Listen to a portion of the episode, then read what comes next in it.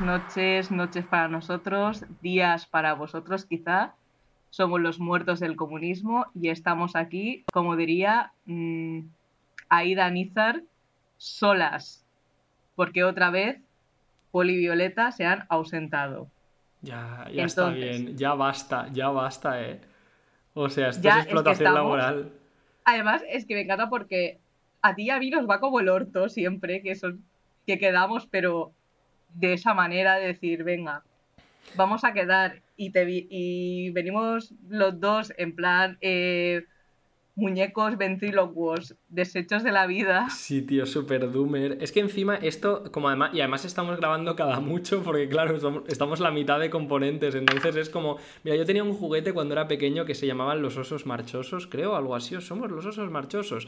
Entonces eran como una pareja de osos de peluche y cada uno tenía grabado una parte y como que lo hacían síncrono, entonces, eh, si queréis no sé qué, y el otro decía, na, na, na, na, na, na. Y entonces como que se terminaban las frases. Pero una, la, chica, la osa, se quedó sin pilas, ¿vale? Al, tiempo de, hacerlos cantar continuamente.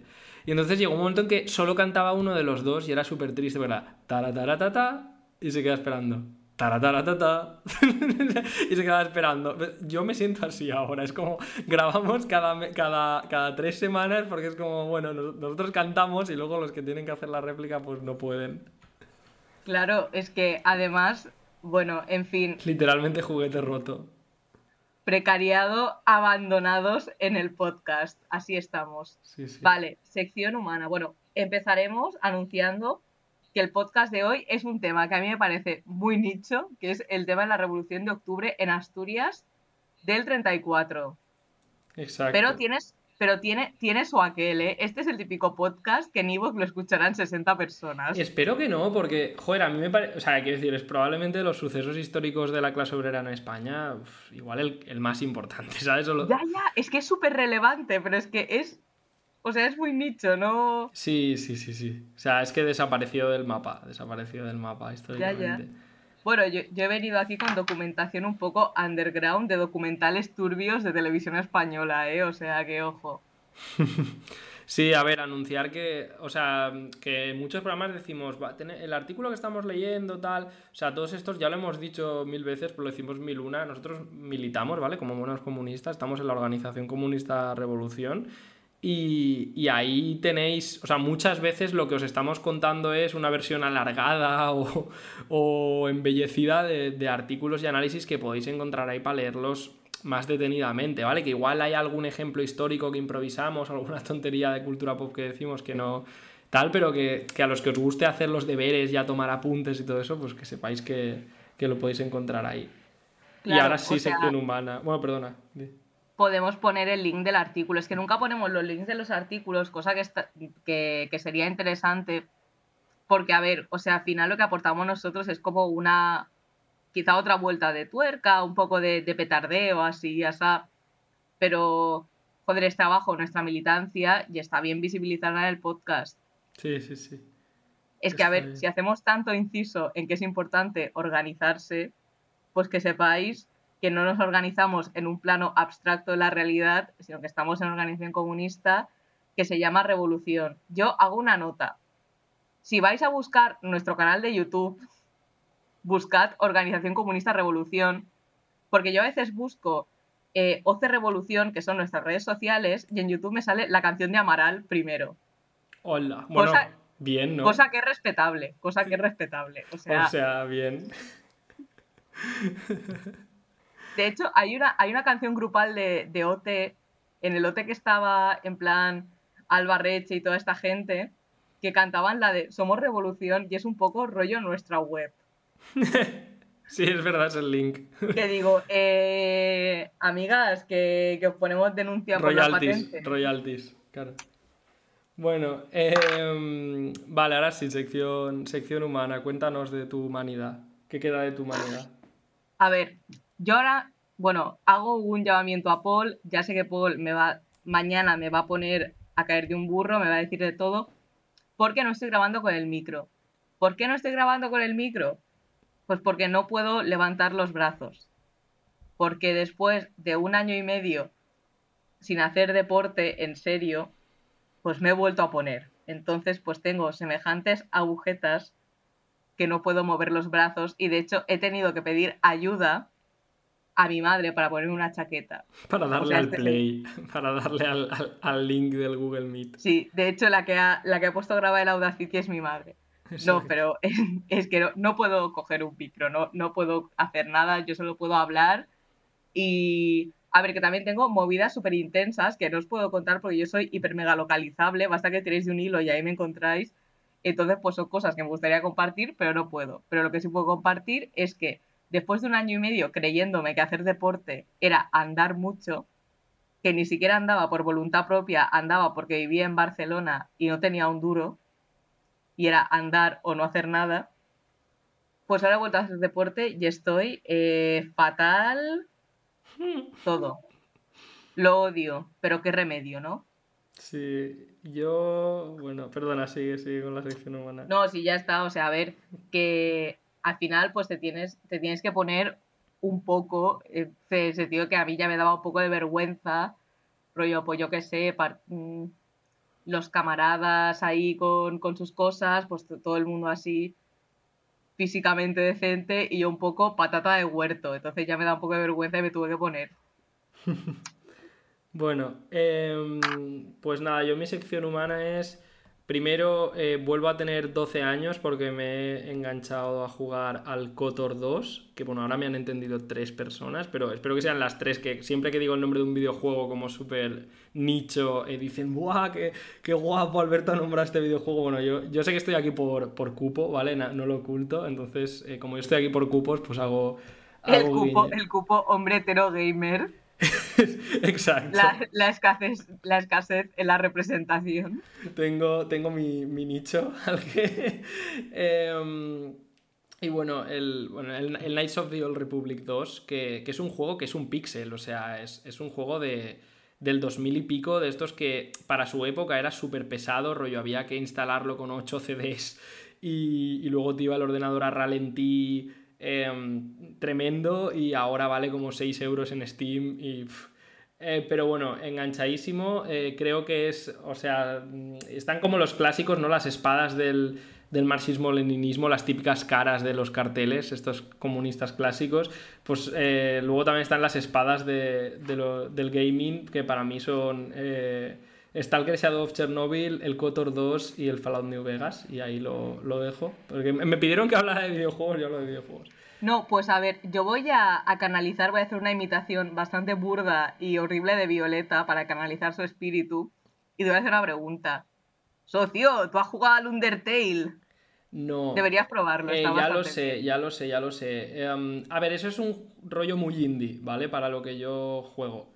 Eh, pero sí, o sea, lo tengo pendiente. Es que, o sea, no, no, no juego tanto realmente. O sea, yo lo que hago es me vicio mucho a, un juego concreto y ya está. Pero bueno, eh, eso por un lado y la otra parte de la sección eh, humana, bueno, esto ya no es sección humana, era, esto es que lo tengo que decir porque me hace mucha risa, luego si veis que no lo, cortamos, pero es en Evox, ¿vale? Eh, nos han puesto a parir en el último, capítulo y, yo tengo que responder, no a la persona en concreto, porque entiendo que al final, oye, todos pasamos por etapas complicadas en las que, mm, no sé, vamos, seguimos a sacar un político reformista y sentimos que tenemos que insultar a todos los que no le bailen el agua. Yo esa parte la entiendo, pero aún así voy a dar los argumentos porque me ha hecho mucha risa. O sea, Vale, uno de los argumentos que, niego la mayor era el típico de es que, ¿cómo se nota que sois comunistas insultando a otra comunista, no sé qué, refiriéndose a, Yolanda Díaz y ahí?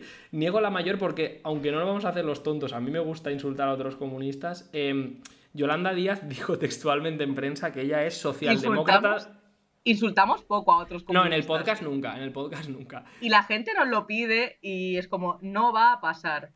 Pero bueno, Yolanda Díaz dijo, o sea, dijo textualmente, yo soy socialdemócrata de las de la Unión Europea, ¿vale? Esto, esto es algo que ella dijo, entonces a mí no me vengáis con gilipolleces de, de, que, de que es que es insultar a otro comunista, porque, porque bueno, en este, caso, en este caso no aplica, o sea, es verdad, pero en este caso no aplica segunda, segunda cosa que quería comentar es, bueno, que también me hace gracia, ¿no? La, cosa como de, como si fuera una discusión horizontal, que dices, eso sí, al final es, prácticamente lo mismo, ¿no? Insultar en un programa que, no escucha ni mi madre.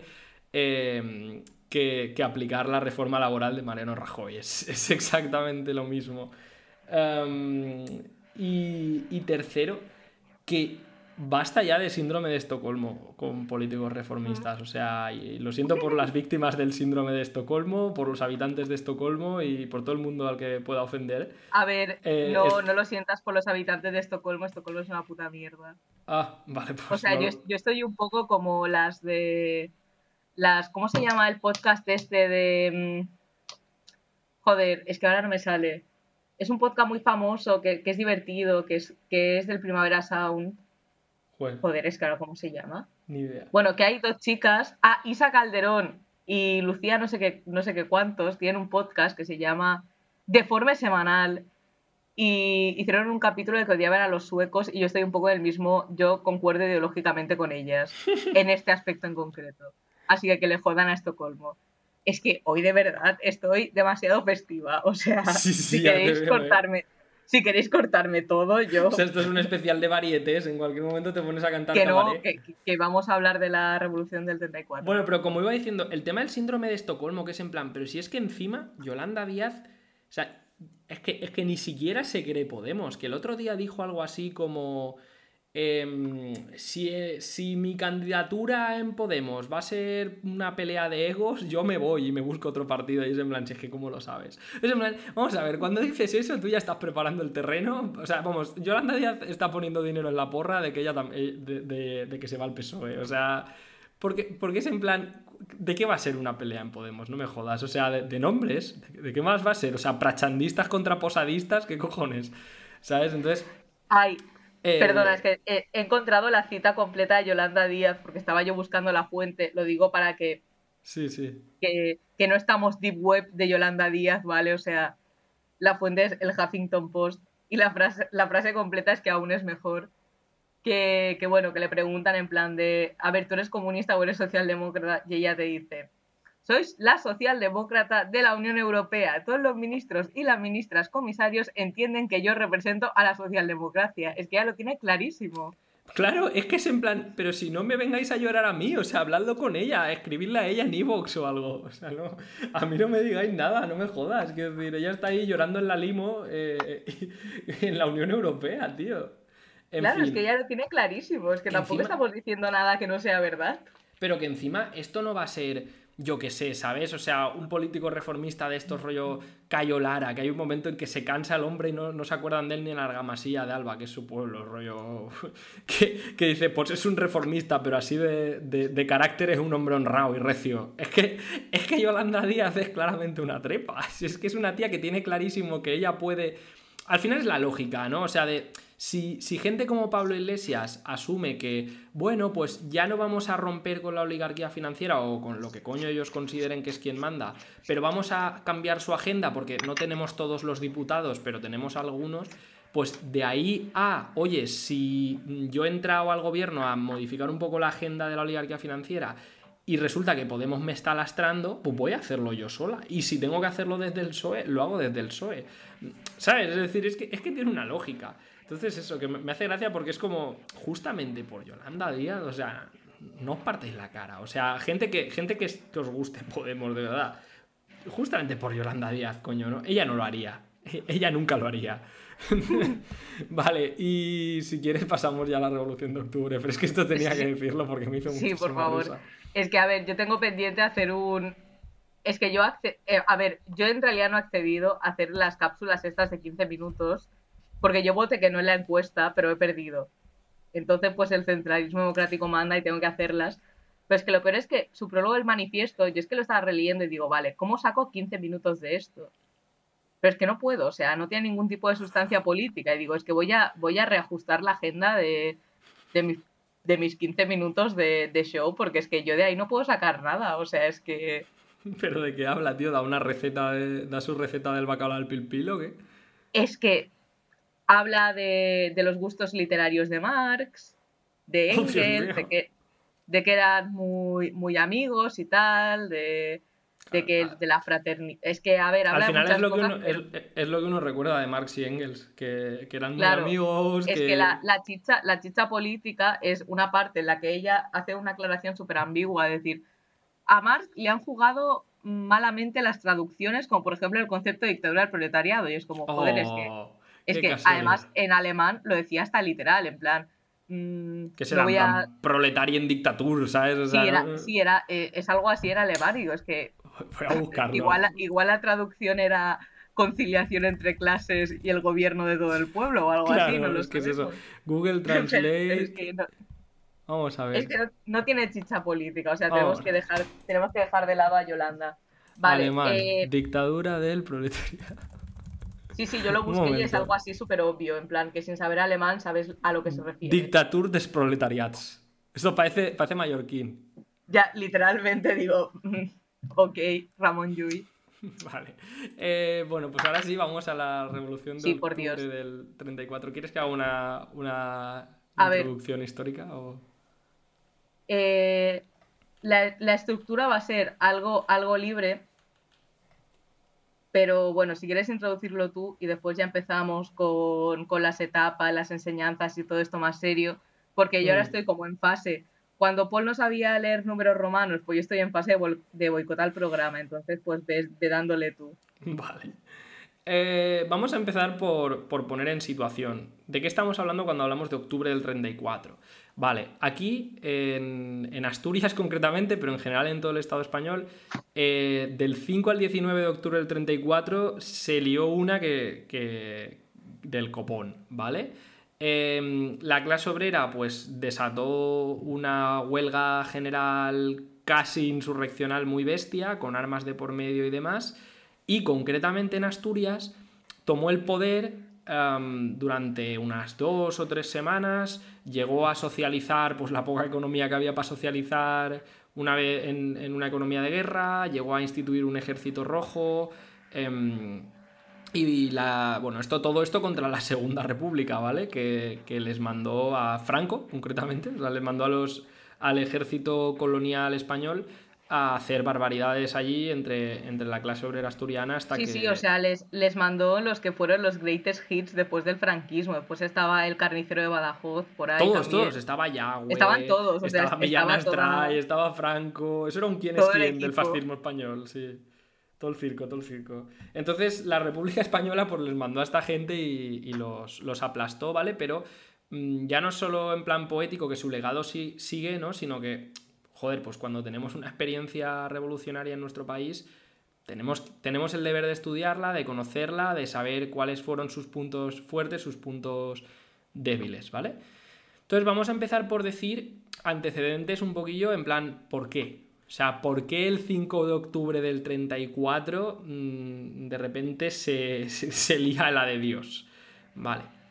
Esto hay que entender que, aunque hoy en día, tanto en España como fuera, pues vemos la tricolor y automáticamente pensamos, pues yo qué sé, el Frente Popular, el Ay Carmela, las Brigadas Internacionales Puño en Alto y todas estas cosas, esa república que tenemos en mente es un poco, es la república de los años de la guerra civil, ¿vale? Es un momento en el que, mm, digamos, el grueso de la oligarquía financiera y las clases feudales, que ahora comentaré esto, que había en España, se han escindido, digamos, se han, decidido que, la República Democrático Burguesa pues no les pinta, no, les sale a cuenta y, van a ir con todas a, instaurar algún tipo de régimen militar. En ese momento uno lo tienen claro. O probablemente muchos de ellos piensan que va a ser un régimen militar de vuelta a una república muy de derechas, otros tienen claro que va a ser, otros la vuelta a la monarquía, otros la vuelta a la monarquía carlista.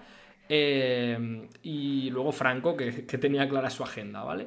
Entonces, em, frente a eso queda una república que las partes de la gran burguesía que quedan están un poco en los huesos y se ven obligadas a dejar que mm, organizaciones obreras y en particular el Partido Comunista, que en esos años era un Partido Comunista revolucionario, em, dirijan un poco el cotarro a nivel militar y no es un tema que tengamos súper estudiado, vamos a ser honestos, porque es muy complejo. De hecho, el tema de estas repúblicas antifascistas, si eran poder dual o si eran un régimen de transición, qué pasaba cuando acababa la guerra, eran algo que, trajo de cabeza a, los dirigentes comunistas de la época, nunca llegaron a dar una respuesta satisfactoria, la mayoría de frentes populares acabaron como el Rosario de la Aurora, eh, en el sentido de que o fracasaron o llevaron a los partidos comunistas a, a después de las respectivas guerras, los casos sonados son el francés y el italiano, eh, volverse Partido Socialdemócrata súper rápido, los franceses defendiendo el imperio francés, los italianos entregando las armas y en el 55 parando un conato de revolución en fin, una, mierda. Em, en España funcionó medio bien, en el sentido de que... Una mierda. ¿Eh? Resumen, una mierda. En España funcionó medio bien, en el sentido de que sí que llegó a darse esta situación, ¿no? Pero... Eh, y por eso a lo mejor tenemos esa visión, o a lo mejor no, por eso seguro em, tenemos esta visión, ¿no? Como más romántica. Pero lo cierto es que antes de esa especie de escisión eh, entre la República y el bando franquista, o bueno, lo que era el bando reaccionario, ultrarreaccionario, eh, antes de eso la República era un, todo contradictorio, ¿vale? Un todo, un todo contradictorio que mm, desde su nacimiento venía atravesado por una cosa que ya había pasado en la Rusia en la que vivió Lenin, eh, que era en la fase imperialista, bueno, digamos, en, la Revolución Francesa, ¿no? Eh, antes de la fase imperialista, mucho, mucho antes, eh, a los burgueses les convenía movilizar a las clases populares para cortar cabezas, ¿vale? Y barrer con los vestigios de feudalismo, porque era la manera de convertir al capitalismo en el nuevo statu quo y ellos coger el poder y asirlo con fuerza en la era imperialista, eh, en un momento en el que ya hay grandes competidores capitalistas y demás, eh, a los países que por herencia histórica tienen, como pasaba en España, tienen facilidad para convertirse en potencias imperialistas o que ya lo eran, como era España en el momento, resulta que a la burguesía como que esto de poner patas arriba el país para llevar a cabo una revolución democrático burguesa con todas las de la ley, barriendo el feudalismo, repartiendo la tierra, eh, enseñando a leer a la población, terminando con el oscurantismo religioso, todo esto son cosas que no, no les salían a cuenta. Es decir, el programa burgués había pasado a ser el programa de la oligarquía financiera en nacimiento. Eh, me voy un segundo a abrir a mi madre. ¿Qué hago? ¿Suelto la chapa mientras te vas? Bueno, pues suelto la chapa. Eh, como iba diciendo, ¿vale? Em, lo que vamos a ver qué pasó cuando Franco, es decir, los burgueses en esta época ya no están interesados en poner patas arriba todo y movilizar a una clase trabajadora mucho más eh, definida que en el siglo XVIII, mm, arriesgándose a un zarpazo de sus competidores. ¿Vale? Lo que prefieren es aliarse con todo lo más chungo de la sociedad, con las clases más reaccionarias, ¿vale? Con los señoritos feudales, con los terratenientes y demás, y ya si tal, en los países donde les salga cuenta, ese en las potencias imperialistas, ir eliminando a los señores feudales, incorporándolos a esa oligarquía financiera, ¿no? ah, que ha seguido hablando. Sí, porque es que decidió que, que si no nos van a dar las uvas. Eh, pero bueno, sigo. Entonces, estaba explicando esto, ¿no? Que el, el, caso de por qué en la época imperialista, pues los burgueses no van a hacer una revolución burguesa de verdad. Vale, entonces, en esta situación, la República Española nace como, mm, digamos, ese, ese conato fallido o imposible de revolución burguesa en el cual hay una gran movilización popular en el año 31. Eh, ¿Vale? A ver, un momentito, por favor. Em, vale. Hay una... Perdón, esto es que tenía ahí un lapsus hay una hay ese conato de bueno hay esa movilización popular el 14 de abril del 31 no y echan a, un régimen a uno de los muchos regímenes monárquicos semidictatoriales burgueses que se habían ido arrastrando con la idea mm, al menos por parte de los representantes liberal burgueses de establecer una república un poco a la francesa vale laica em, que termine con los privilegios militares. Sí, o sea, del rollo europeo. Que bueno, también con el tema de. que solo estaba en Francia, realmente. también hay miga. Claro, claro, pero bueno, ellos, ellos sueñan con tener su republique, ¿vale? entonces, cuando nace la República Española ocurre que ya no está el horno pabollos. Es decir, ese, ese proyecto mm, ya no va a ser tan movilizador ya de partida porque la clase que tendría que estar interesada en ello no lo está.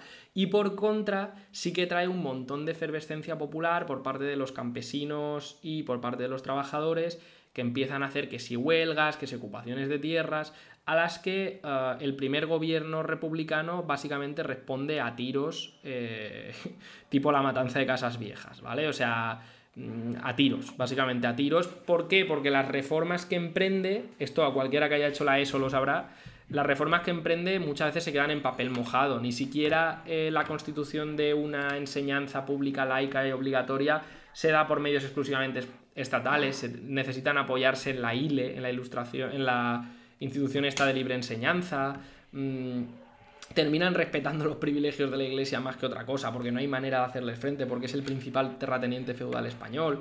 La manera en el ejército de purgar a los militares eh, feudales no es fusilarlos, es darles premios, es empezar a hacerlos ascender para quitárselos de encima y licenciarlos, de tal manera que España tiene un ejército súper cabezón, pero en el que siguen estando los militares de toda la vida.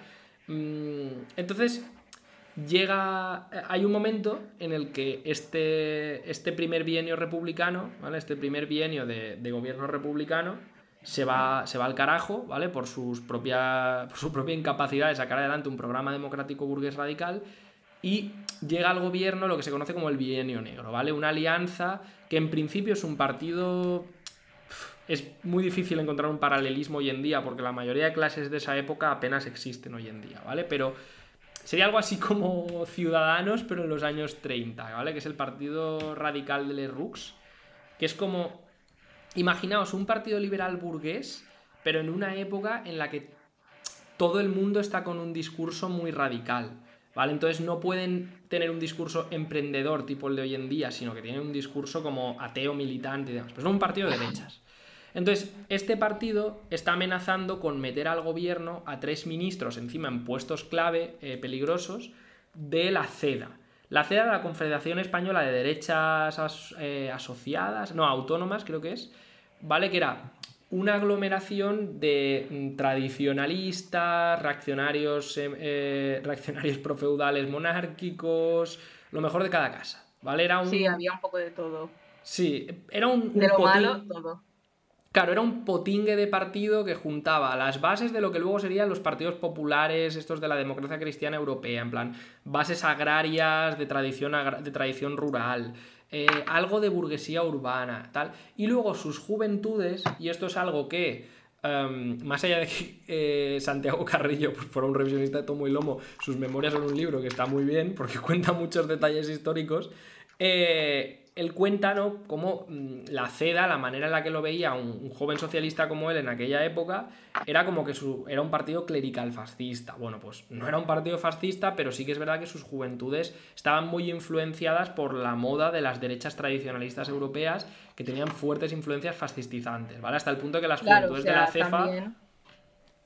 que por el, por el contexto, por el contexto global de auge del fascismo y todo esto polarizaba bastante a todos los sectores de la, de la sociedad. O sea, había El, tipo este de Austria, el que tiene nombre de dibujo animado. Ah, no me voy a acordar.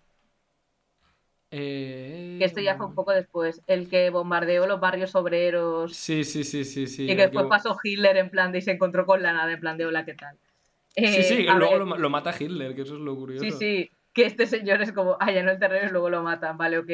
Pero había claro, el contexto histórico de auge del fascismo, pues evidentemente... Dolfus, perdón, el, el eh, canciller social cristiano Dolfus. Sí, es que tiene nombre de Star Wars. Sí, básicamente había pujanza de este, de este tipo de gente, de este tipo de políticas, y evidentemente los comunistas y gente de izquierda más radical estaba pues con, el, con la oreja levantada en plan de, vale, que entre los de la CEDA, que los de la CEDA está desde que es dentro de la derecha es bastante amplio, que hay tipo algunos elementos fascistizantes, otros que no, tal, la gente ya estaba un poco en pie de guerra por el propio contexto histórico, cosa que, es normal. Claro, porque cuando mm, Azaña te manda a los, o sea, te manda los carabineros a la mínima, O sea que hay que ponerse en el contexto. Estamos en el contexto de una segunda república que lo que ha tenido es más palo que zanahoria, ¿no? Entonces, para los obreros y campesinos, de manera muy justa, la sensación era de, bueno, hemos conquistado una serie de libertades, pero tenemos que usarlas para terminar con esto, porque esto es que, es que si no,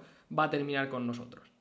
Entonces... Claro, es que, es que esta peña no era, no era Vox, ¿sabes? Que, que los procesos son más lentos. Es que la gente estaba en plan de, vale, ahora o nunca. Claro, claro.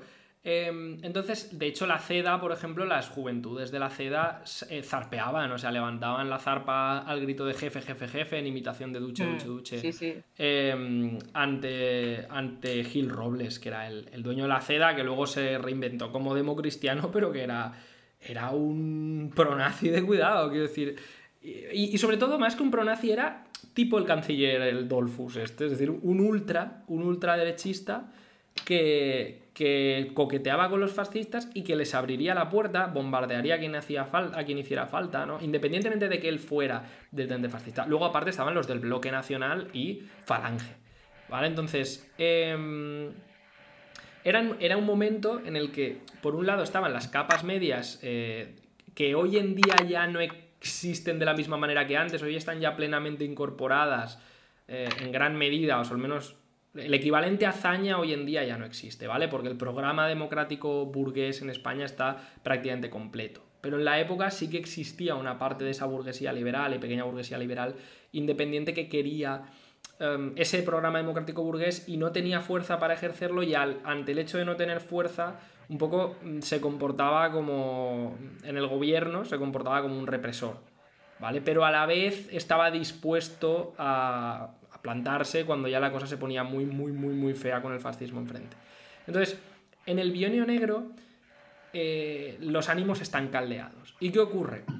Ocurre, y aquí hay que mirar al PSOE, al Partido Socialista Obrero Español, porque está el mito este de que el PSOE de la época era poco más o menos que comunista y que Largo Caballero, y esto era un mito que en la época estaba, era el Lenin español. Entonces vamos a ver un poco la figura eh, para entender, ¿no? Porque estos son los antecedentes para entender un poco de dónde sale esto.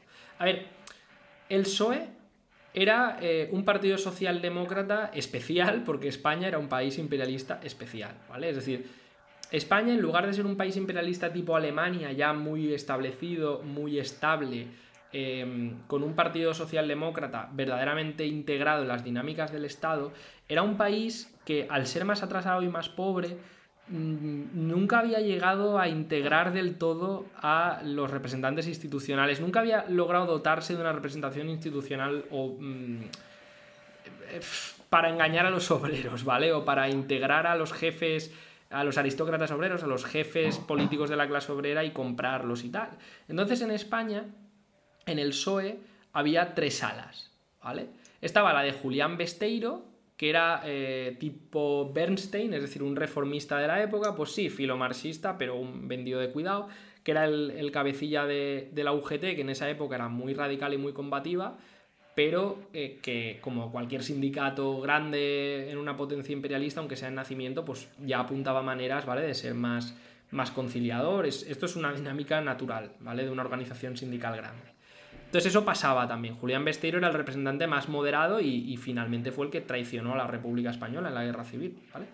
Es el que intentó pactar con los franquistas eh, la, rendición de Madrid, uno de ellos. Luego estaba Indalecio Prieto, que era un personaje raro porque era un tío que no era marxista, pero era ligeramente más radical que Besteiro.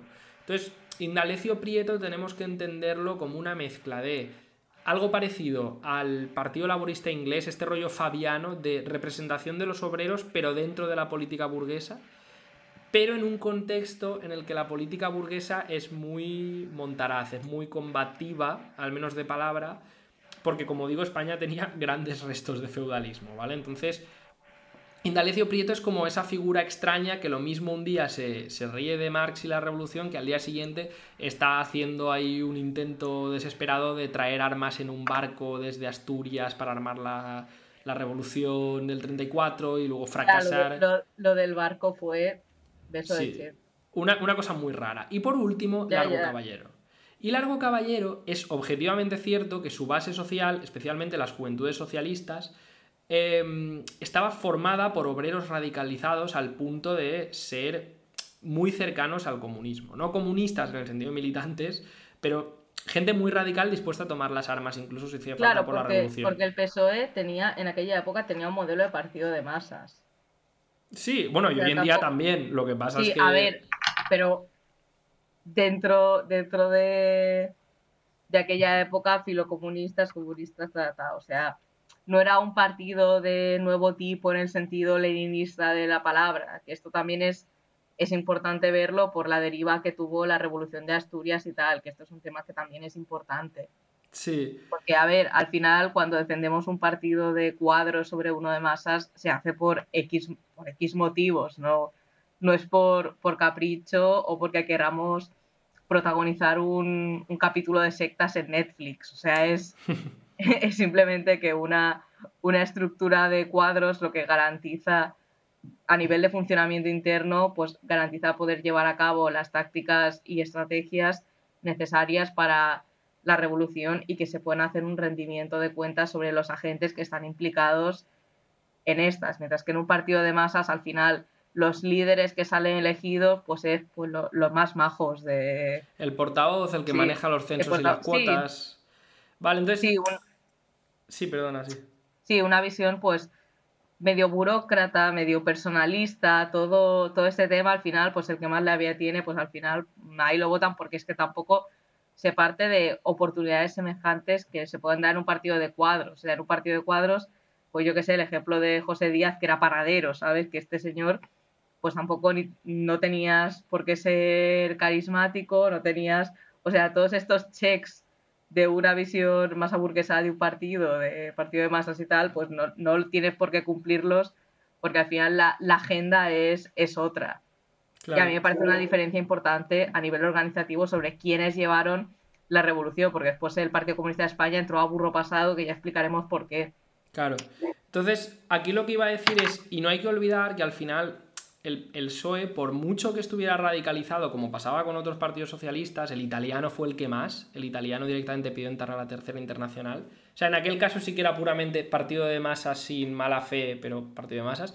En España estaba el factor añadido de que ya estaba entrado en las dinámicas de ser, de estar en transición a ser el partido burgués de base obrera, ¿vale?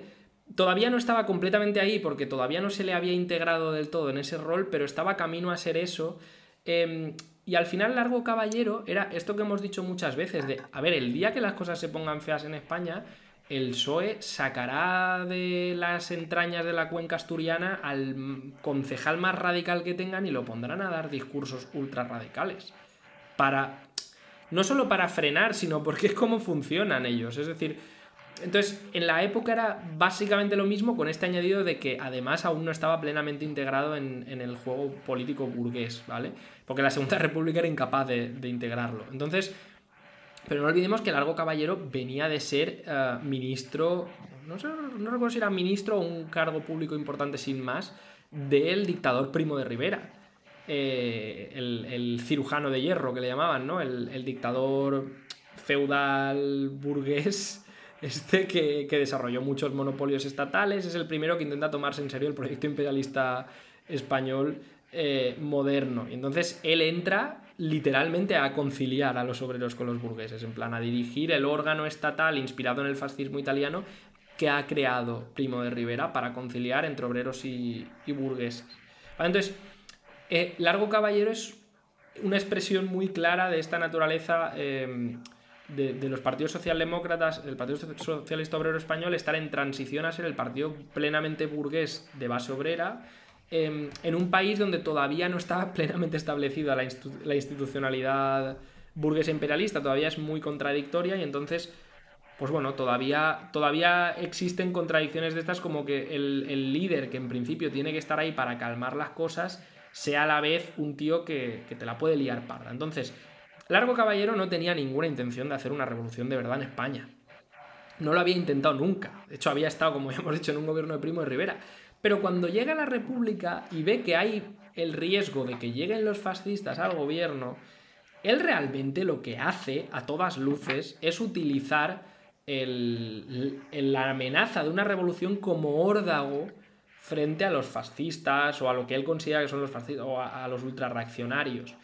Y él escribe en El Socialista eh, sobre la República, dice que se muera. ¿Vale? Y empiezan los gritos de muerta a la República burguesa, etcétera, con toda la razón del mundo.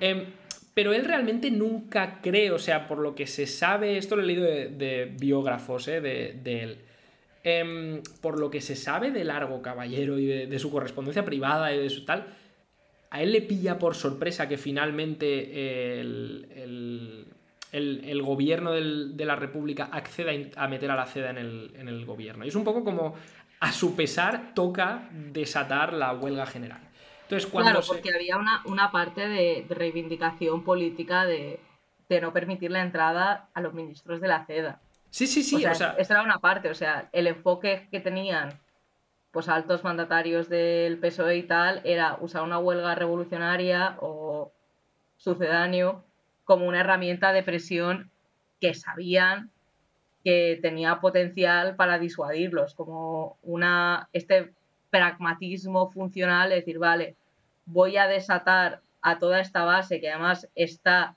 armada, porque la dinamita es, es un arma, o sea... Sí, sí, sí, No, y, más y más. Es que los diputados españoles iban al Parlamento. Hay una foto del, Parlamento español que había como una urna para dejar las pistolas a la puerta. En plan, es que, es que la es que la política española era tremendamente violenta. O sea, cuenta, por ejemplo, de nuevo, Carrillo en sus memorias, cuenta como él, que era de las juventudes socialistas, del sector de Largo Caballero, ellos iban a tirotearse con los miembros de la facción de Indalecio Prieto. En plan, él, la primera vez que está a punto de recibir un tiro y de palmarla, es porque se van a Bilbao a reventar a tiros un mitin de Indalecio Prieto. ¿Vale? Entonces, eso era la forma normal de hacer política en esa época. Es decir, y a ti para cuando tenías que expandir las juventudes socialistas por España, te daban una moto y una pistola y te decían, ¡ale! A expandir el socialismo. ¿Vale? Entonces... Hombre, así se hace buena política de expansión. No, claro, claro. No, a ver, es que, a ver, ahora como el tema de la, del gran afianzamiento del, del imperialismo 2021, todo este rollo, a nosotros conceptualmente se nos hace ajeno que la política como tal sea, sea violenta. Que a ver, que no debería sernos ajeno teniendo en cuenta que ahora no tenemos armas, pero tenemos gasolina, tenemos urquinaona y tenemos gasolina que, que hace, hace el truco, ¿vale? O sea, pero vamos, que en general la política como tal es violenta. La cuestión es más o menos cómo esté repartida la violencia. No, no, claro, el, el gobierno lo tiene clarísimo. Claro, por eso digo que, antes es que estoy yo pareciendo súper super yaya de, pero no voy diciendo con que, antes era mejor ni nada de esto, o sea, simplemente estoy diciendo que ahora con la proliferación de ciertos, de ciertos discursos, el tema de que el capitalismo a nivel conceptual, porque esto ya, aparte de material, es un tema que también es conceptual, todo el discurso de, de la violencia y tal, como cómo llegan los discursos pacifistas después de las guerras mundiales, porque claro, esto es antes de la, Segunda Guerra Mundial. Al final la Segunda Guerra Mundial a nivel discursivo también hizo bastante por el rollo este de la paz. Se nos lo meten ahí con inyección. O sea, yo en mi puto colegio hacía el Día de la Paz, que además venerábamos a Gandhi, que era un pedófilo asqueroso. Encima, el Día de la Paz en España, que España es un país que yo lo celebraba también y dices, pero si estamos activamente invadiendo países. ¿Qué cojones la paz? Si no es que se hablan la paz, la paz del cementerio, la paz de que no nos invaden a nosotros, por la, porque ya ves tú la, o sea, qué paz hay. Quiero decir, que no es que lo digan, no, no es que sea el día de la paz celebrado en una comuna hippie, es que es el día de la paz del gobierno de José María Aznar o del gobierno de José Luis Rodríguez Zapatero, que han reventado Oriente Medio. Pero vamos, que a nosotros se nos, a la clase obrera sobre todo, se inocula este discurso de bueno, tú, tú la paz, tú la tal, vas progresivamente, hay un desmantelamiento de los recursos armamentales. Yo es que estoy, me estoy ganando a pulso que, que toque la Audiencia Nacional a mi casa, yo lo sé, pero ya, sí es, un proceso histórico objetivo. La clase obrera se la va desarmando después de la Segunda Guerra Mundial. Y eso es así. He dicho alguna mentira. En, Francia y en, Francia y en Italia, lo vergonzosos que fueron los partidos comunistas que tenían que haber hecho la revolución los que entregan activamente las armas por la construcción de sus respectivas repúblicas burguesas. Pero Pero coño, a la clase trabajadora se la desarma en España, a la clase trabajadora la desarma el fascismo. Y lo pueden pintar del color que quieran, pero a España, la clase trabajadora la desarma Franco durante 40 años. Se asegura de que por cuando acaba el franquismo las, las únicas armas o la mayoría de las armas están en manos de la policía y que todo el mundo tiene mucho miedo de utilizarlas. Y en todos los países han seguido caminos similares, es decir, a, principios del siglo XX, cuando los, cuando los estados todavía no lo controlan todo, porque todavía no son estados imperialistas, coño, la gente muchas veces, aunque solo fuera para defender su barrio o tal, lo tenía. Eh, eh, bueno, eh, volviendo al tema, es eso. En España era especialmente el caso, ¿vale? Porque España era casi casi un estado fallido. Entonces, em, ocurre que es un panorama en el que, pues eso, está ese pragmatismo de van a forzarle la mano a la seda. Hay una parte de convicción, o sea, hay una parte de. Probablemente Largo Caballero tenía una de cal y una de arena. O sea, él, seguramente entendía, por un lado, em, que esto era un pulso, por otro lado, era como, joder, es que si dejan entrar a la seda, la verdad que, que les, les den por culo. Al final, el proceso interno de, Largo Caballero nos da igual. Lo relevante es que su papel político fue desatar una huelga y en cuanto empezó la huelga y vio que los obreros no tomaban espontáneamente el poder, pues se escondió en un piso franco hasta que terminó. ¿Vale? Eh, entonces, hasta ahí el, el, supuesto Lenin español, que no es por ajustar cuentas con él, es por clarificar y por entender cómo funciona uno, el líder de un partido de masas, dos, en particular, el líder de un partido socialdemócrata, ¿vale? Incluso ese partido socialdemócrata súper obrero, súper guay, que a algunos les gusta tanto a veces, ¿vale?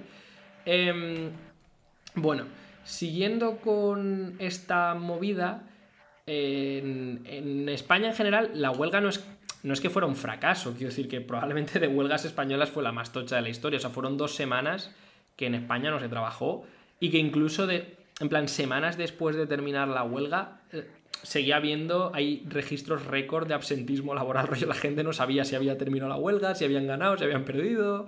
Em, muchos grupos... O sea, en verdad, en verdad, mut, o sea, yo estoy en esta tesitura y es que no vuelvo a trabajar en mi puta vida, digo, la huelga sigue, gente. Claro, claro. Mucha gente, o sea, vosotros imaginaos, ¿no? Si con el 15M ya había mucha gente que, no se quería ir de las plazas y, bien por ellos, ¿sabes? Pero en plan que casi casi hicieron ahí su segunda casa y aquello duró meses, vosotros imaginaos eso con, pistolas y, con ganas de verdad de, tomar el poder, ¿no? Con las cosas aún más, más claras. Entonces, eh, esto duró un mogollón de tiempo, pero en particular tenemos que fijarnos en Asturias, porque en Asturias... Eh, bueno, había otras zonas, por cierto, donde podía haber ido mejor, eh, particularmente las zonas agrarias, pero ocurría que en España mm, no, no, había una buena unión entre obreros y, y, campesinos semifeudales, ni siquiera entre obreros y jornaleros proletarios agrícolas. Entonces ocurría que... Ocurría que... Espera, que está el gato ahí intentando morder los cables. ¡Oh! Y lo he oído maullar. Eh, no, no, ha sido la silla. Ha sido la silla ah. que no le he echado tres en uno. Eh, pero sí, se ha parecido bastante. Bueno, pues el caso. Em, eh, en las zonas agrarias podía haber triunfado, ¿vale? O podía haber tenido más fuerza. Lo que pasa es que los, campesinos venían de estar reventados de, haber hecho una huelga general del estilo allá por julio del 34, ¿vale? Entonces, em, en España no había una buena unidad obrero-campesina, digamos. También hay otra cosa y es que el tema, o sea, yo esto súper cogido con pinzas, o sea, corrígeme si me equivoco, pero el tema de de las fuerzas internacionales comunistas y tal, tampoco metieron excesivamente la pata en este proceso. No, no es eso. A ver, no es que no lo hicieran, es que no tenían medios para hacerlo. Porque esto nos lleva al, tercero en discordia aquí, que es, el PCE, que es un poco, pues, ¿dónde estaban los comunistas? El problema es que no estaban. O sea, realmente las, lo que era la Comintern lo intentó. De hecho, la Comintern estaba. Mm, o sea, estaba lanzándole unos beef que te cagas al, jefe del, del, PCE por aquellos años, que era Bullejos, ¿vale? Que era un inútil de cuidado. Entonces, no sé, seguro que por Twitter hay un movimiento de rehabilitación a Bullejos y todo lo que queráis, porque era súper radical, ¿vale? Bullejos era un tío que dirigía un mini partido comunista de menos de mil personas, que para la época era miserable, porque, porque de verdad que en esa época es que, es que tirabas una piedra y te salían obreros armados. Y era un tío que no, no, entendía bien las tareas revolucionarias en España. Él, veía que en España hacía falta una revolución puramente socialista. Era prácticamente un trotskista, ¿vale? No lo era, pero, pero en sus posturas políticas lo era. No tenía la cuestión nacional en, en mente eh, no entendía bien el proceso súper contradictorio que estaba viendo de ventana de oportunidad abierta para una revolución democrática burguesa dirigida por el proletariado. Entonces, hay un momento en que a Bullejos, gracias a Dios, la Comintern lo purga y pone a, José Díaz, que era un solete, y que sí que era un buen dirigente. Muy eh, majo. Un buen dirigente revolucionario, al menos un buen dirigente de masas. ¿no? ¿Hago, un Kit Kat? Sí, di. Yo shipeo a José Díaz y Comorera. y ya está, lo cierro. No, sé, no sé, la verdad. O sea, no, no, sé en plan que no tengo ni idea, ¿no? Oye, baja de ahí, baja de ahí, Haggis, baja de ahí. A ver, yo es, se llama, se llama Haggis el gato, por cierto.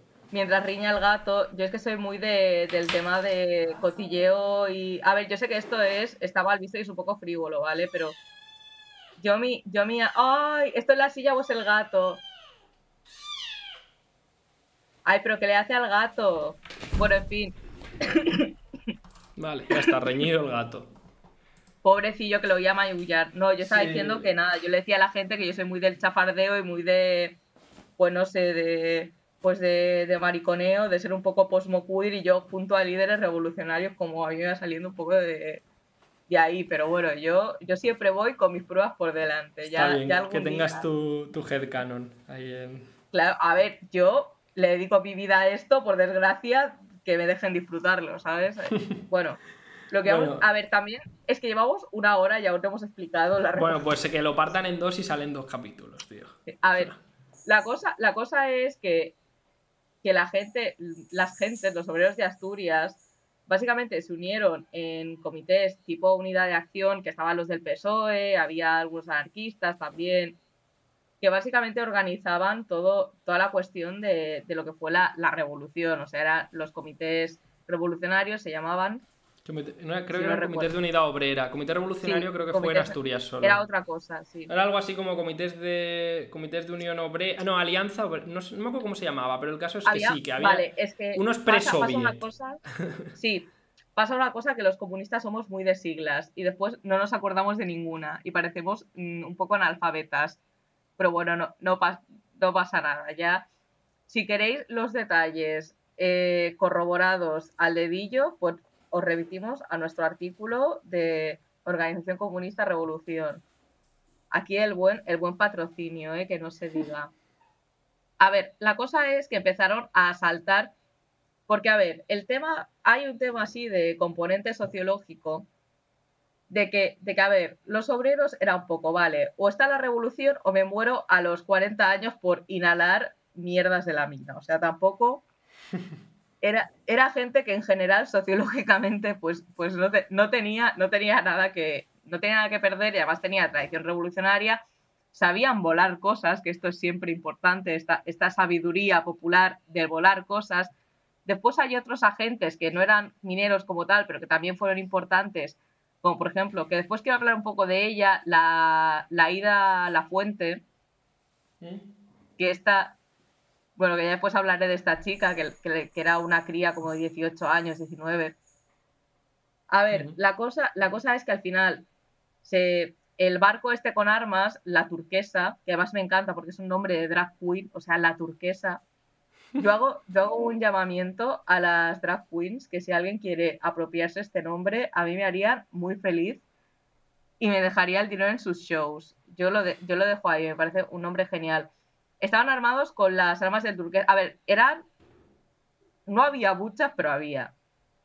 Después. Vamos, a poner en situación, vamos a poner en situación. Estamos explicando que mientras que en la mayor parte del país eh, no pasó de ser una huelga muy dura, en particular en Asturias se daban unas condiciones específicas por el grado de cohesión y, un poco curar, cura en la lucha que, tenían los mineros, sobre todo los obreros de la cuenca minera. O sea, no solo los mineros, es que con que fueras familia de un minero ya te habías partido la cara más de una vez con los carabineros. Sí, o sea, ellos ya em, tenían tintes insurreccionalistas. Claro, claro. Es decir, si ya lo veíamos, decir, es que en los 2000 las huelgas de los mineros ya parecían una guerra civil, pues imaginaos en los años. hicieron un bazooka con cartones, o sea, hicieron un puntero bazooka con un cartón, o sea. Claro, entonces vosotros imaginaos en los años 30.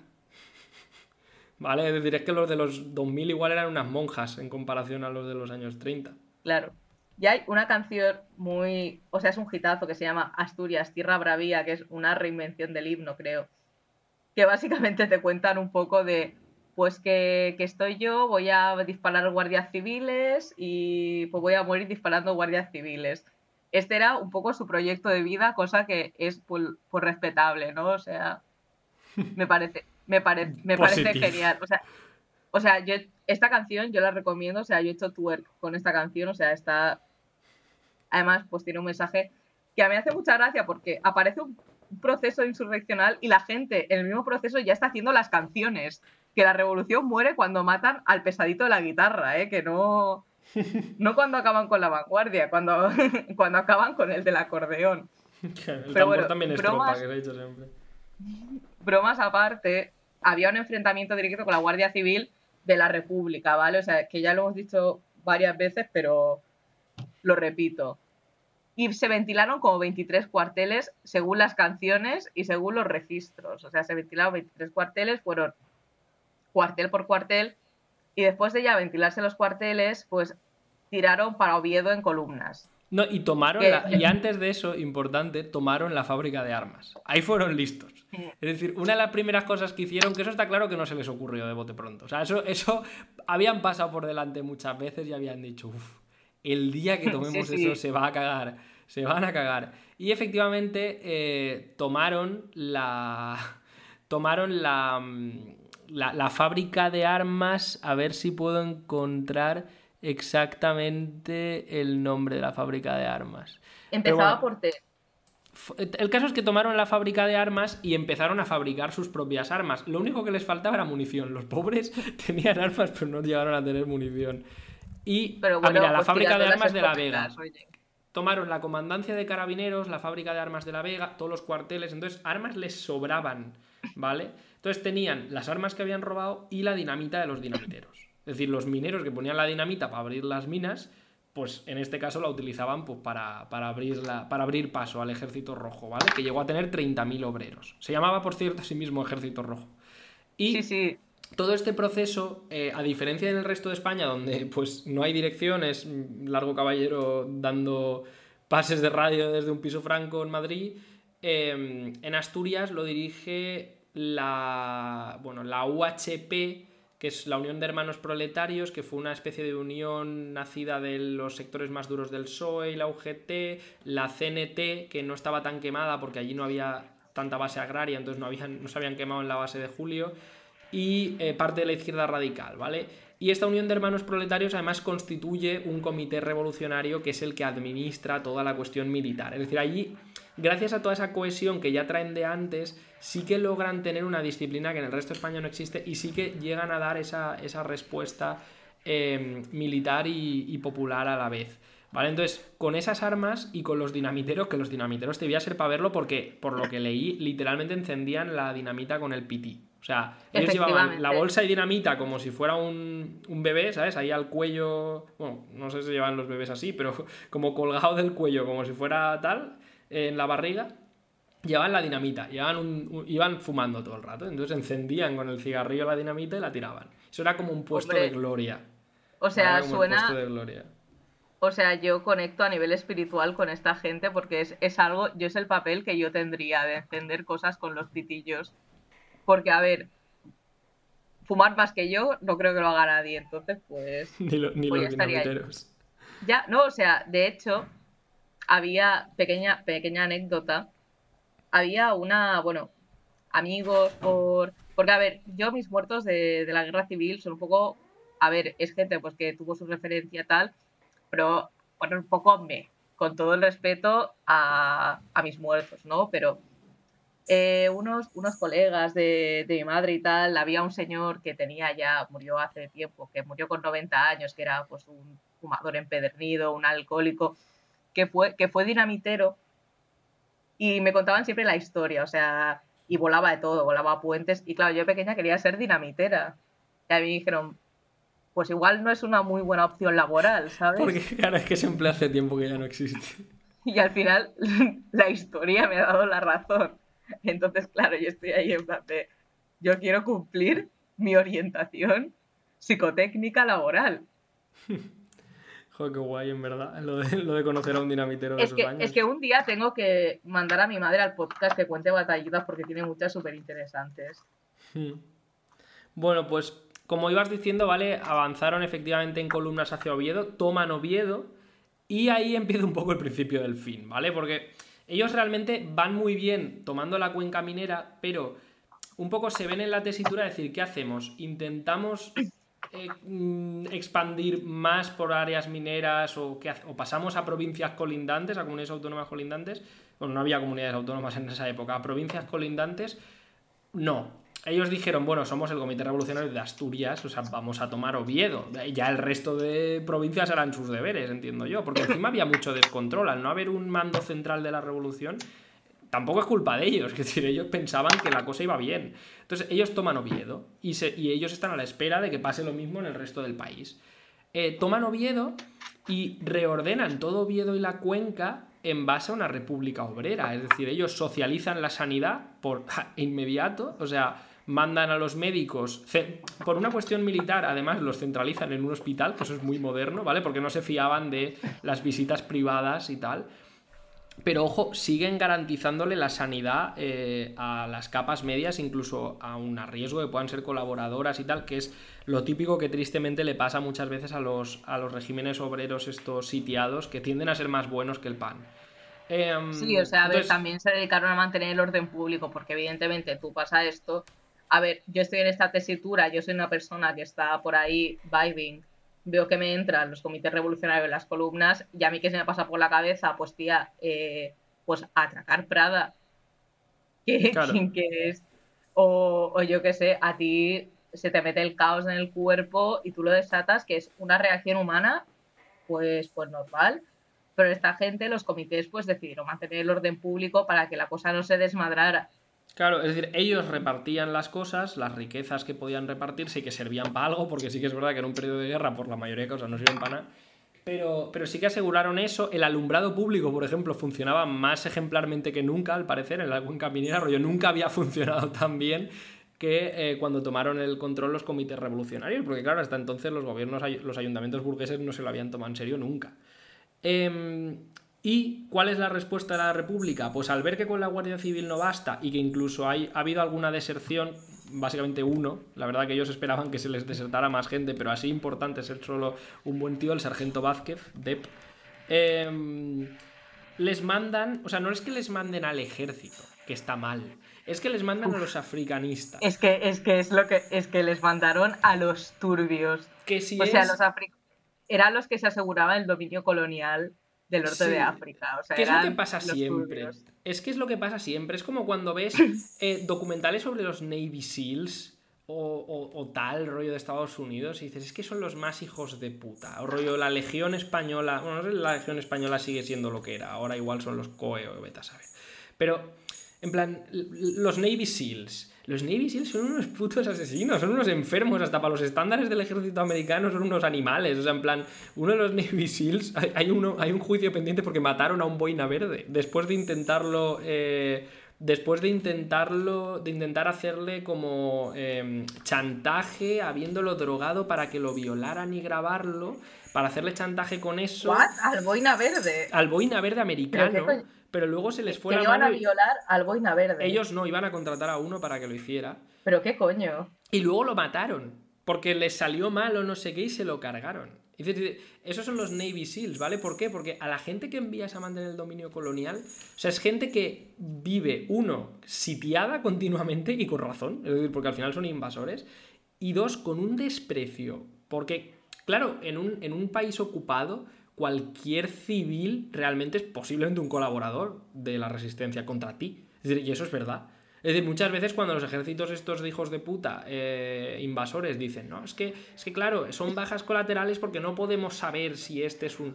Hay una parte de verdad, es un claro que no lo puedes saber, porque los civiles no, se quedan mirando, no es, no es, un conflicto, es un conflicto civil, es decir, tú has invadido un país, entonces todo el puto país está enfadado contigo, salvo cuatro colaboracionistas, ¿vale? Entonces, eso mismo pasaba en España, es que eh, los africanistas de Franco, Yagüe, eh, Millán Astray, que Millán Astray parece sacado de un cómic, tío. Es que Millán Astray no podíamos haberlo inventado los rojos más eh, de lo que es. Ahora lo contamos porque puede haber quien no conozca. Buscad una foto de Millán Astray, ¿vale? Si no, buscad Millán Astray franquista. Millán Astray era cojo, tuerto y manco. Em, fumaba como un carretero. Era legionario. Y su grito así más famoso fue eh, Viva la muerte, muera la inteligencia. ¿Vale? Entonces, eso no es. No, es, que, es que parece, te lo juro, si lo hubieran metido en una serie hubieras dicho, un poco se han pasado, ¿no? O sea, esto es un. para consumo progres, demasiado on the nose. No, no, Pero es que, la, realidad supera, supera la ficción, o sea, es que todo. Supera la propaganda. Es que todos los, los villanos estos de cómic, de Marvel y tal, o sea, tú los comparas con gente turbia nowadays y salen perdiendo. O sea, todo, todo el rollo. Yo es que a mí el que se me ocurre ahora es el de Filipinas, el Duterte, que es literalmente un villano. O sea, es que es un villano tal cual. Es como voy a bombardear escuelas con niños. ¿Pero Porque están adoctrinados y cosas así. Es que, es que esto. Claro, es que esta gente era la turbia, la que le hacían un test psicotécnico para mal. De decir, vale, tú tienes. Tú estás ya. Mmm, para el ingreso, pues vete a las tropas africanistas. Este era un poco el mood. Claro, o sea, eran tropas que eh, se vanagloriaban de que ellos habían aprendido los ritos más duros, que encima seguro que era mentira, seguro que se los inventaban ellos, pero supuestamente se inventaban los ritos más duros de resistencia indígena, ¿vale? Ellos, ellos habían aprendido reventando a los pobres rifeños, que en el colegio a Abdelkrim y los rifeños los estudiamos como unos bárbaros, pero los pobres Abdelkrim y los rifeños eran nacionalistas rifeños que estaban hasta los cojones de tener españoles matándoles a, todo el mundo. Y entonces hacían animalas a la hora de combatir porque era una guerra muy, muy desigual, ¿vale? Entonces hacían burradas. Pero es que los africanistas hacían más burradas nivel, una de ellas muy famosa era la de ponerte los cojones en la boca, ¿vale? Era en plan mmm, caparte y ponerte en la boca lo que te habían cortado, eh, no sé si antes o después de matarte, supongo que después. Em, eran ese nivel, ¿vale? De animales, los, los españoles, los, los militares estos africanistas. ¿vale? Eh, entonces, a estos es a los que envían a, sofocar eh, la revolución de Asturias, ¿vale? Entonces, claro, ¿qué ocurre? El nivel de lucha de Asturias era muy alto. Incluso, ya digo, con un ejército aguantaron, rojo. Aguantaron lo suyo. O sea, de hecho, ahora voy a contar yo las cosas de. para que veáis el, el, nivel de cómo, de cómo estaba el ejército rojo asturiano, ¿eh? había una, no hemos hablado mucho del PC porque, bueno, fueron un poco así, se suena burro pasado tal, pero había una, chica del, del, PC, que era la que he mencionado antes, la Ida La Fuente, que esta tía tenía un poco, tenía su función política, era de, enlace entre el comité revolucionario y los combatientes. Entonces iba la chavala paseándose, corriendo para arriba para abajo con octavillas. Y hacía lo típico de asistencia a los enfermos y tal. Y era una chica pues de familia comunista eh, que hacía pues sus timitos de enfermera, sus cosas, de darle café a los, a los combatientes, muy perfil así, a ver, tenía una tarea política importante porque a ver, si a esta tía tú le confías la información, pues es de fiar, ¿sabes? Pero la pilló una de las unas de las legiones, ahora no me acuerdo, además las lideraba un tío importante, no sé si era Yahweh, o sea, no me, era, era alguien importante, no sé si era este o era otro. Pero el caso es que la tía, para frenar a, la legión que intentaba frenar la revolución y tal, se puso ella sola detrás de una ametralladora y estuvo como horas aguantando, prácticamente sola, la, de las, la chica de las octavillas, detrás de una ametralladora disparando hasta que la cosieron a tiros y ella sola consiguió frenar durante horas al ejército. Claro. Y claro, esta chica sabía de estrategia militar, de táctica y tal, pues seguramente cuatro cosas, pero es que la tía estaba ahí y dijo, mira, ya a tomar por culo, se puso detrás y dijo que sea lo que Dios quiera. Claro. Porque ya estaba en un campo de cadáveres. Que esa tía después fue súper importante. De hecho, hay una columna de la guerra civil que lleva su nombre. Fue... Debe haber bastante leyenda sobre esta chica, pero para que veáis un poco el mood de cómo estaba la gente.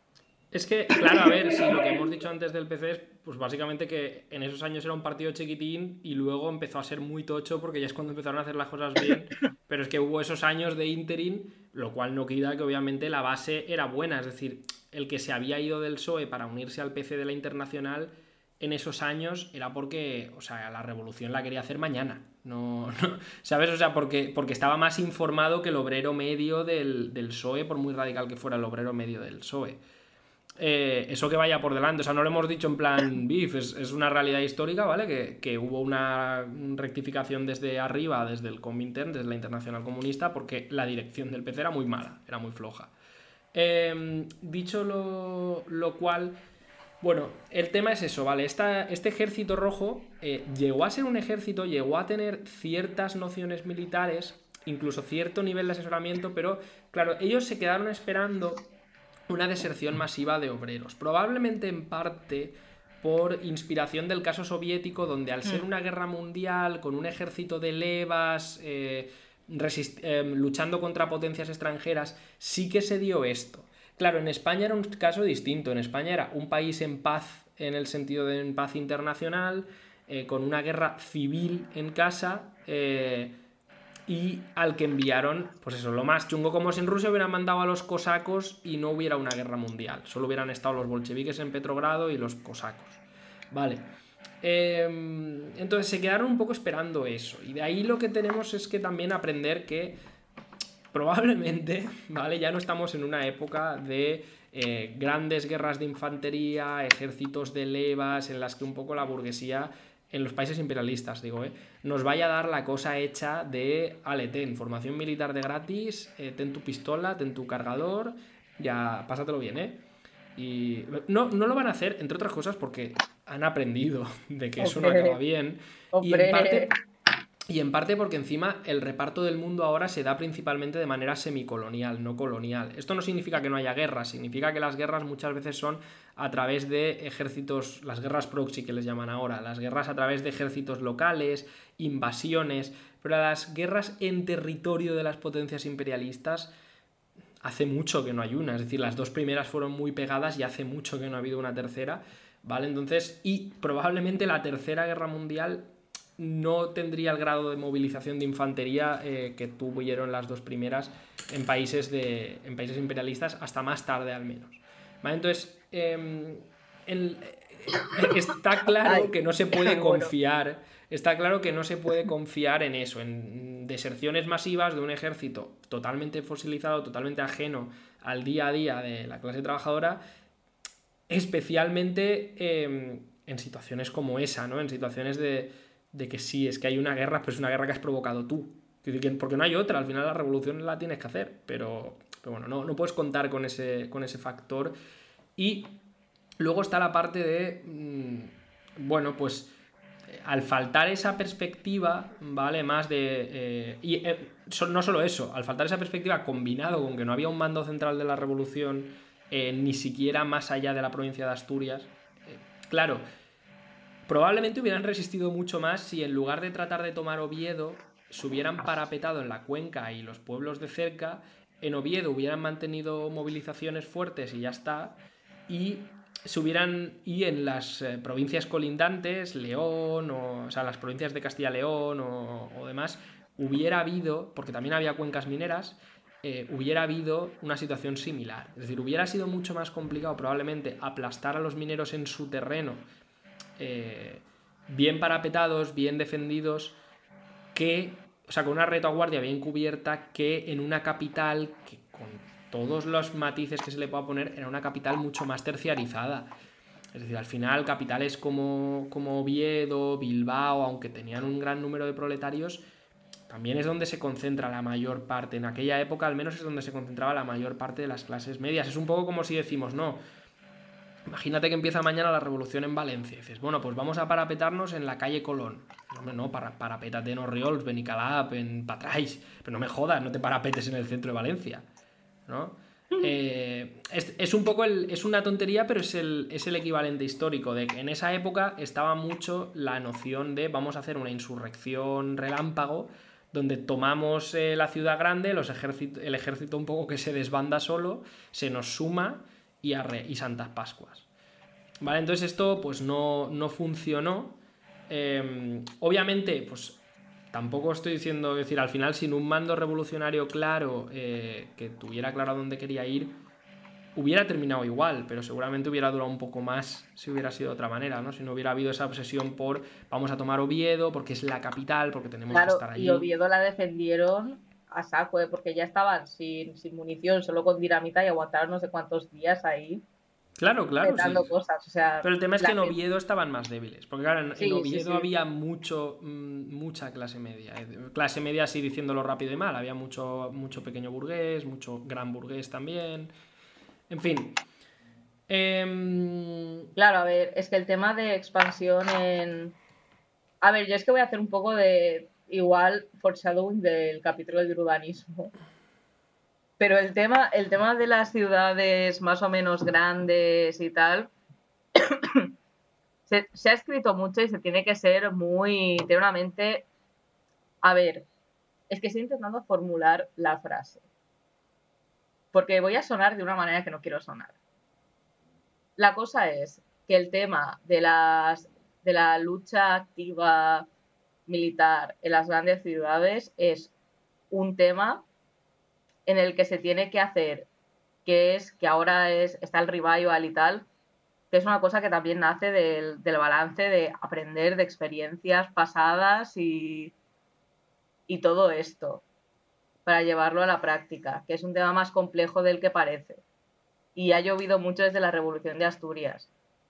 Y en cambio, en, la, en, la, cuestión de, por cómo, ya por la disposición urbanística de la ciudad también, ¿eh? que también hace bastante.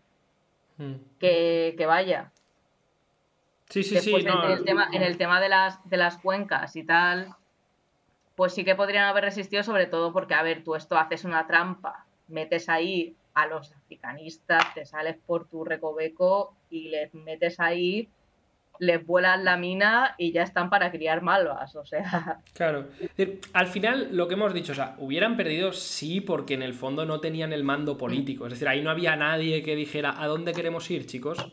Pero llegaron bastante lejos y es simplemente pues eso, ¿no? Que entonces nosotros tenemos que aprender, igual que hemos dicho, pues tenemos que aprender de la naturaleza de la socialdemocracia, tenemos que aprender del ejemplo que supuso, tenemos que aprender de ver pues cómo los obreros de forma natural cuando toman el poder tienden a socializar la economía, cómo realmente coño, en España esto ha ocurrido, que esto no es un país extranjero del que no has oído hablar nunca, coño, es, tu país, ¿no? Bueno, si no, probablemente según quien nos escuche, pues no es tu país, búscate tu propia experiencia, pero, pero eso, igual que hemos visto todo esto, em, también tenemos que ver, pues que, que no, que la parte militar no va suelta, no es una cosa ahí que, ay, esto pasa y chimpún es una cosa que hay que estudiar bien desde el principio, es una cosa que requiere un entrenamiento específico. la guerra al servicio de la política. Claro, y que eh, no está disociada del componente político. Es decir, que, que si tú decides tomar Oviedo porque a corto plazo a ti te parece más chulo, pues eso igual que tiene, o sea, tiene unas consecuencias sociales, es decir, te deja con la retaguardia más descubierta, te introduce en un campo con más enemigos infiltrados, que a su vez eso tiene unas consecuencias militares que a su vez trae más consecuencias políticas. Claro, es que de hecho lo que hemos comentado de, ay, sí, se podría haber hecho suerte de guerra de posiciones desde las cuencas, mm, patatam. A ver, esto evidentemente ellos no tenían la información, ellos pues pues Claro, claro, ellos pensaban que en Madrid y tal, pero estaba yendo bien. Sí, pero esto, esto, esto, esta reflexión que hacemos mm, viene de pues de conocer otras experiencias revolucionarias en las que sí que había un mando político, o sea, no viene de, de nosotros jugando al RISC o, o haciendo el arpeo o mierdas de estas, o sea, viene de, de un estudio de revoluciones donde la guerra sí que se ha puesto al mando de la política. Al revés. Ay, sí, perdón. La, a ver, ya me entendéis. Bueno, eh, si te parece, vamos a ir cortando ya, que yo creo que ya hemos tratado todo. Eh, si nos hemos dejado algo, está ahí el artículo, pero bueno, creo que hemos narrado bastante con ejemplos y tal. Creo que salen dos capítulos incluso, seguramente. No, es una hora y veinte que llevamos. Ah, bueno, igual dos de 45 minutos. Bueno, a ver, aquí la ley del mínimo esfuerzo. Ya veremos. Ya me dirás tú por dónde cortas. Es negociable. Es que vamos, vamos a volver a ser los osos marchosos, joder. Ahora hablamos nosotros y hasta dentro de tres No, a, la mierda, yo el próximo no lo grabo. O sea, a mí ya, aunque tenga todo el día. La huelga, que muera. el podcast que muera. Muerte al podcast. Que se muera. Bueno, pues nada. Eh, yo ya. Pues nada, hasta aquí el capítulo de hoy.